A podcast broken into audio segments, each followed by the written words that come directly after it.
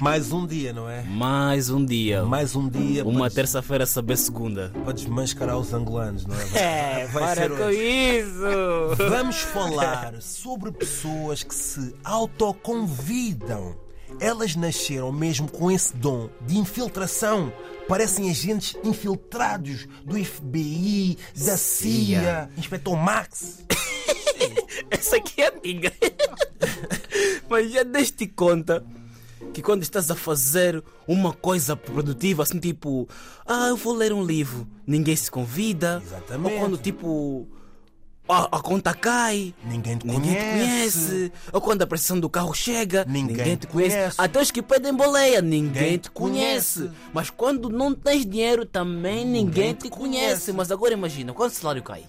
Toda a gente conhece, mas existe um nome para essas pessoas que é oportunistas, são manamadores, emocionados Aparecedores. e aparecedores. Mas olha, é comportamento de angolano, mas Não, já vamos esquece falar lá disso isso. daqui a pouco. Eu nunca vi ninguém se autoconvidar quando eu digo vou lavar a louça. Nunca. Eu quando eu digo vou fazer uma caminhada, Ninguém. vou correr, Ninguém. vou fazer exercício. Ninguém. se autoconvida, mas se eu ir no restaurante fazer aquele post, tá, você vai fazer aquela mensagem, onde é que é? Estou a caminho, manda a localização, estás com quem? Posso aparecer? ah, minha vida. Todos nós já tivemos um amigo que se gosta de autoconvidar com orgulho. Convívio não é teu. Casamento não, Não é, é teu. teu, meu irmão.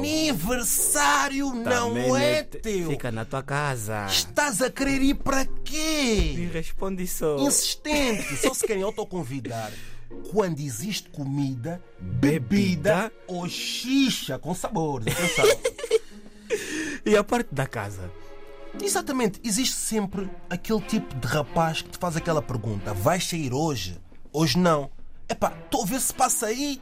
Passa aí. Passa aí aonde?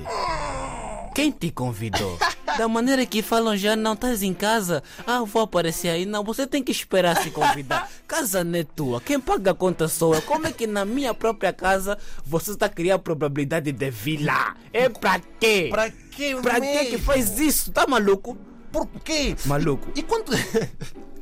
e quando te convidam para uma festa e dizem: Ei. Mangó, podes trazer um amigo? Agora eu vou falar como um mangope mesmo. Nessa brincadeira de traz um amigo, eu já vi situações. Ah. Traz um amigo, vocês assustam já, a família inteira chegou.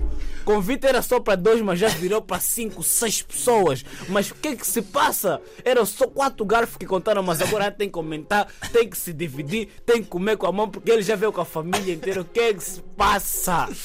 E tu, Joshua, já te auto- autoconvidaste alguma vez? Não, minha educação não permite. Não, não para mim, não. Ah! mas, mas olha, concordas comigo que isso é comportamento muito de angolano? Moçambicanos não falam a verdade.